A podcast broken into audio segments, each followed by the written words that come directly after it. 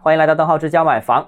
深圳公布新规啊，这个居民家庭住宅居住用的商务类公寓，还有商业类用房改建为租赁性用房的，都可以申办居民生活用电价格。啊，以前因为是商业，所以是按照商业收，现在是收住宅电，那当然便宜很多了。那这个首先啊，消息当然是利好公寓，因为政策等于认可了公寓这种商办类产权的物业做成居住类性质这种产品的合法性，也等于彻底推翻了一八年执行的对公寓的打压性政策。记不记得这个四大一线城市普遍对公寓实施的这个打压性政策，都要求商办物业要回归商业或者办公属性，对于分割小面积啊，对于购买。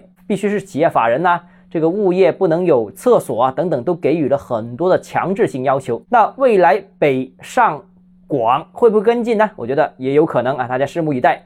但是呢，各地情况不相同，所以呢，需要进一步观察。不过啊，深圳公寓交易会受到新政刺激，或者出现成交攀升的情况，基本上是可以肯定的。那第二个呢，就是为公寓这种产品呢，也是正了名啊，这个符合深圳楼市的实际情况。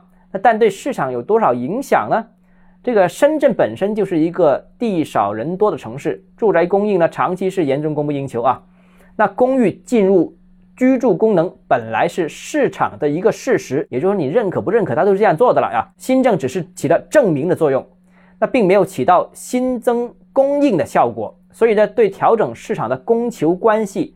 租赁市场发展的帮助呢，应该效果不会太明显。那更多的是法律层面、税收层面的一个调整。那但新政呢，也刺激了市场需求，或对这个产品价格产生一定的正面影响，也会刺激对公寓交易的需求。好了，今天节目到这里啊。如果你个人有其他疑问想跟我交流的话，欢迎私信我，或者添加我个人微信邓浩志教买房六个字拼音首字母小写就是微信号 d h e z j m f。